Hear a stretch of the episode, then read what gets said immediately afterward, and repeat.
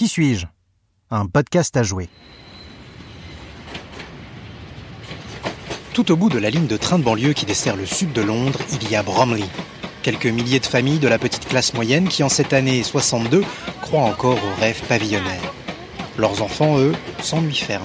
Le jeune Robert Jones, 15 ans, traîne ses ambitions frustrées du terrain de foot à l'abribus en passant par l'école technique, comme tous les ados du coin. Mais lui est certain d'une chose, il sera une rockstar.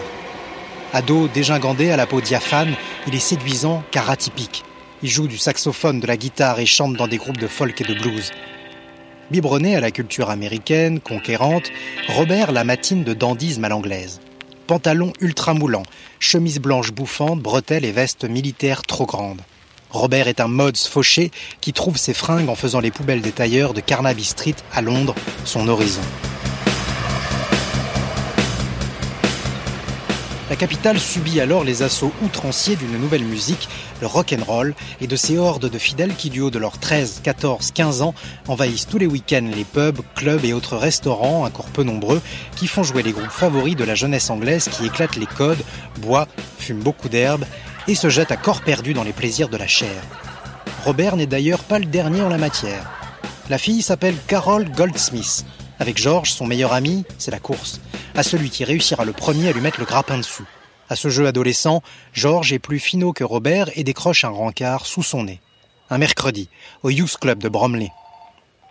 Quand vient le mercredi, Robert téléphone à son ami et lui raconte qu'il a croisé Carole qui ne veut pas le voir, que le rendez-vous est annulé. Quelques heures plus tard, George tombe de l'arbre quand il apprend que Robert se vante partout d'être sur le point de conclure avec Carole, et il voit rouge quand il comprend qu'en vérité, elle l'attendait bien au Youth Club à l'heure dite, mais que c'est Robert qui lui a menti pour pouvoir la récupérer. George dégoupille, tombe sur le dos de son copain et le cogne si fort qu'il manque de lui arracher l'œil gauche. Il faudra trois opérations chirurgicales pour que l'œil soit sauvé. Robert gardera à vie une cicatrice. Son œil droit est bleu et le gauche est devenu marron.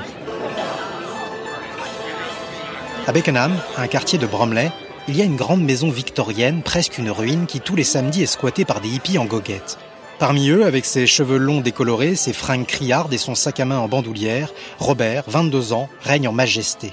S'il n'est pas la rockstar absolue, il est bien musicien. Certes, il court d'échec en déception, mais dans le quartier, il est une figure intrigante et charismatique. Il organise des concerts de folk tous les dimanches dans un pub du coin et draine un public de plus en plus nombreux quand il s'y produit. Il fait du mime, tourne dans des courts-métrages conceptuels, joue des pièces de théâtre dans la rue. Il parle d'art, de culture, de politique et de grandes destinées rock'n'roll, dont la sienne. Dans le jardin, des dizaines de chevelus à fleurs boivent du thé, fument et écoutent Robert jouer ses dernières créations, des histoires d'extraterrestres qui descendent sur Terre et de conquête de l'espace. Bizarre, mais agréable, étrangement rock. Il faut dire qu'en 1969, année de l'homme sur la Lune, le sujet spatial est d'actualité et inspire toute la jeunesse. Robert est fasciné. Toutes ses dernières chansons ne parlent que de ça. Tous les trois mètres, les vendeurs de dim sum, de nouilles et de canards laqués interpellent Robert et John. La rue déborde d'une foule pressée qui va qu'à ses occupations, largement indifférente aux deux rockstars qui se perdent dans Hong Kong la décadente ce qui fait un bien fou à Robert, lui qui ne peut plus se déplacer dans les rues de Londres, New York ou Paris sans déclencher des émeutes de fans hystériques qui lui courent après, prêts à tout pour repartir avec un morceau de chemise, un baiser ou un autographe. Au-dessus des deux Anglais, les enseignes criardes qui montent jusqu'au troisième étage forment un plafond de lumière écrasant, futuriste. C'est le cadre idéal pour se lancer dans une tournée des Grands-Ducs. Robert et John ne sont pas les derniers quand il s'agit de franchement se la coller, alors les voilà, ces deux monstres sacrés, en train de boire des bières chaudes au comptoir des gargotes qui pullulent dans les rues de Hong Kong. Remontés comme Big Ben un jour de mariage royal, les deux compères, bras dessus bras dessous, traînent leurs pantalons pas de def et leurs blousons de cuir un peu plus profondément dans la nuit chinoise. Robert et John ont vendu à eux deux quelques centaines de millions d'albums et ils finissent tout de même par être reconnus dans la rue. De jeunes vendeurs louches leur proposent de la drogue. John, curieux, accepte et avale ce qui lui est vendu comme du sang de serpent, ce qui a pour effet de l'envoyer quelque part entre Mars et Pluton. Bien entamés, les deux Anglais poussent leur tournée hongkongaise, encore colonie britannique en 1977. D'un coup, John déboule devant Robert excité comme un ado qui a vu le loup. Il lui demande d'ouvrir la bouche et lui fourre un truc gluant qui sent très fort l'urine, totalement impropre à la consommation.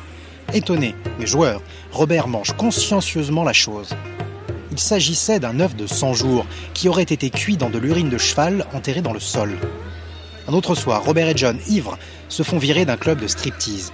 Ils protestent, merde alors, John est quand même un Beatles. Mais les gros bras de l'entrée ne le reconnaissent pas et ils se foutent d'eux. C'est la dernière fois que Robert et John passent du temps ensemble.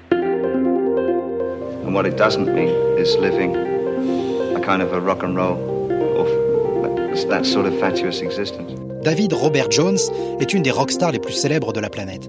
Emblème des années 70, il est connu pour son look androgyne, sa posture explicitement sexuelle et son personnage de rocker extraterrestre. Alors, qui est Robert?